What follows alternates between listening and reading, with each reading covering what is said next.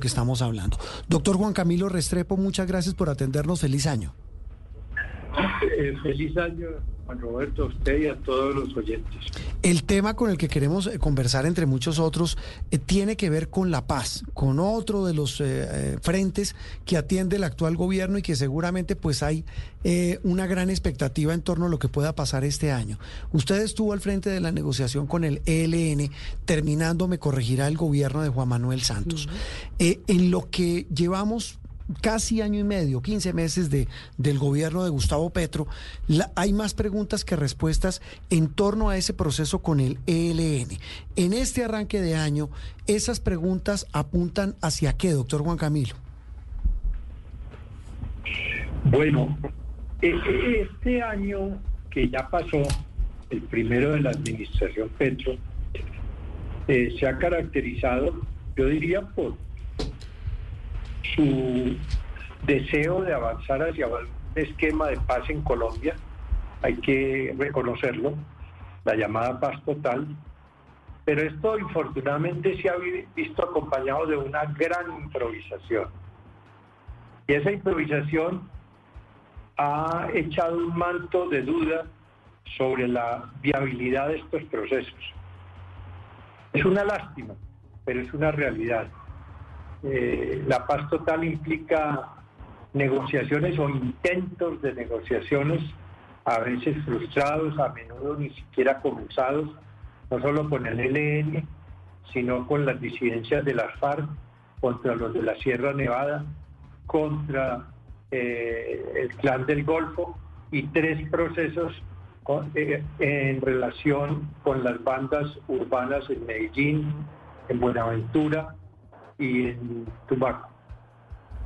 De manera pues que estamos en una bocacalle muy complicada, no están avanzando bien estos procesos, hay que reconocerlo.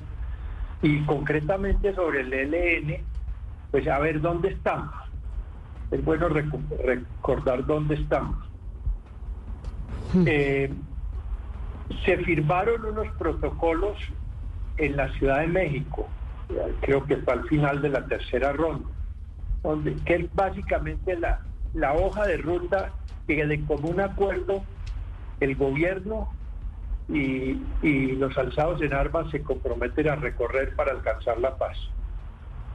Pero gran parte del tiempo se ha ido discusiones estériles eh, o no estériles, en, discusiones eh, que no se pensaba que se iban a tener concretamente la, la imprevista declaración del ELN de que no aceptaba renunciar al secuestro si no se le aseguraba algún tipo de financiación. Eso no ha avanzado, está todavía en, entredicho en la mesa de negociaciones. De manera que, ¿en qué más estamos con el ELN? Estamos en mitad de camino de cerca de 70 reuniones llamadas de participación ciudadana que le dan satisfacción a un viejo, una vieja insistencia del ELN de que hay que consultar a la sociedad civil. Vamos en 50 de 70. Eh, pero las negociaciones propiamente dichas sobre los temas de fondo que deben conducir a una desmovilización del ELN todavía están muy lejos. En los propios protocolos que he mencionado que se firmaron en México, se habla de que solo en mayo del 2025, es decir, cuando ya esté en la recta final el gobierno Petro, se entraría en esas negociaciones de temas de más fondo. De, manera pues que no es muy halagüeño lo que en este momento se está viendo con el ELN. Sí, doctor Restrepo, usted nos pinta ahí el panorama en materia de estrategia de cómo estamos a esa mitad de camino, como usted menciona, pero ¿dónde quedan factores como esa exigencia o más bien clamor en el territorio de combatir a estos criminales que dicen muchos y es como una percepción generalizada, ¿sabe? Lo dicen mis papás, mis tíos, los vecinos que están a sus anchas. Vemos a un Antonio García desatado, beligerante, retador en redes, el gobierno no lo toma en cuenta para definir cosas en la mesa y al mismo tiempo las disidencias y los demás grupos siguen actuando como si no estuvieran en ningún tipo de conversación. Pues esas, esas angustias de las gentes de los territorios quedan en eso.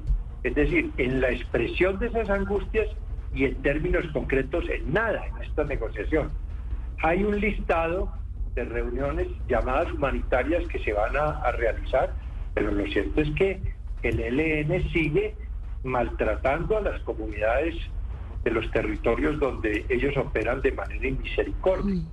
Y en el entretanto, Antonio García, con una voz discordante, discordante, eh, frecuentemente irrumpe, dando opiniones frecuentemente muy disparatadas y casi siempre en desacuerdo de lo que el gobierno dice que se está avanzando con el LN. Cito dos ejemplos. Hace poco en México se dijo, se llegó a un acuerdo sobre el tema del secuestro.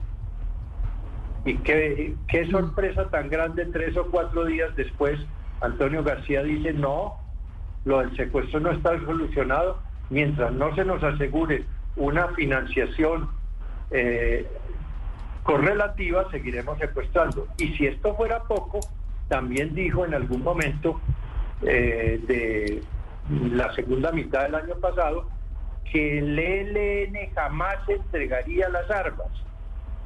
Es decir, si eso es así, uno se pregunta entonces para qué es la negociación, mm. si no es para la incorporación a la sociedad civil de un grupo como este. Eh, esto está dejando una lección, una enseñanza que me permito eh, aprovechar esta ocasión para presentarla. Una de las primeras cosas que se debería hacer en las reuniones que prontamente se reinician entre la delegación del gobierno y la del ELN es el compromiso de que nadie, nadie que no esté presidiendo las delegaciones puede hablar sobre este tema porque eh, Antonio García pues es importante dentro del escalafón del ELN, pero ni siquiera es miembro de la comisión negociadora. Entonces ese tipo de, voces, que las hay también en la delegación oficial del gobierno, hablando por encima del jefe de la respectiva delegación, en este momento son Vera Grave y Pablo Beltrán por el ELN, le, ponen un ruido, un desconcierto a la opinión pública y al mismo proceso de negociación intolerable. Sí, doctor Juan Camilo, eh, para terminar, aquí hay un tema y es que el año comienza con un nuevo comisionado de paz que era el jefe del equipo negociador con el ELN, Oti Patiño. El equipo de, del gobierno encabezado ahora por Vera Grave. Eh, eh, más allá de, las críticas o de lo que uno pueda decir, en la oficina del alto comisionado de paz eh, pues va a aumentar ostensiblemente la cantidad de gente que trabaja con ellos. repito, más allá de hacer críticas, de decir que puede ser un tema de burocracia, eh, ve o, hay algún signo que pueda generar algo de optimismo en medio de ese panorama no tan halagüeño como usted lo, lo califica? La noticia que salió en estos días de que la oficina del alto comisionado de paz había ampliado su plantilla en un número considerable eh, ha sido objeto de una respuesta por Oti Patiño, diciendo que no es que se hayan creado nuevos puestos, sino que se van a formalizar contratos informales que venían dándose o contratos eh, no de plano. Pero lo cierto es que es tal el cúmulo de responsabilidades, tal el tema, el cúmulo de asuntos que tiene que coordinar, si requiere eh, unas personas adicionales, pues que las designen, pero que ojalá manejen estos temas con más orden y más síntesis de como lo han venido haciendo. La Corte Constitucional lo dijo hace poco en el último fallo que se ocupó del tema, dijo, por favor, manejen el tema de paz con más orden. De manera que mm, yo creo que la nueva jefe del grupo negociador, Vera Grave, pues tiene experiencia y buen, buen bagaje para hacer un buen papel.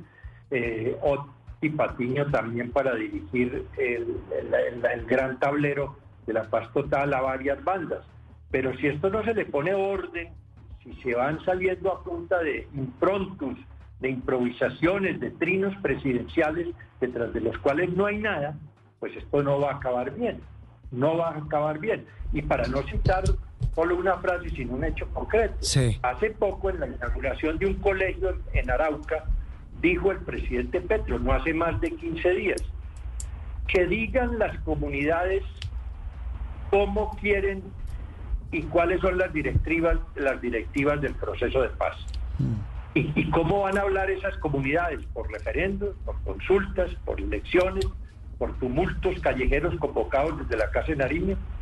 Que digan y que el ELN y los alzados en armas digan cuánta plata requieren, estoy citando pues palabra más, palabra menos lo que dijo Petro, y que no hay y que por eso no hay problema, que el gobierno pone esa plata. Ese es el tipo de planteamientos un poco acalorados y sobre todo improvisados que le van estableciendo falta de credibilidad y ante todo de orden al proceso. Eh, los ceses al fuego y un proceso de paz es algo muy delicado que tiene que funcionar como una fina relojería y tanto más y a muchas bandas como la, la paz total y ese orden y esa sindéresis se está echando de menos en este proceso al momento en que hablamos las indéresis, el orden para tratar de enfrentar un panorama no tan halagüeño. Doctor Juan Camilo, un gusto haberlo saludado y de nuevo feliz año. Muchas gracias. Bueno, lo mismo para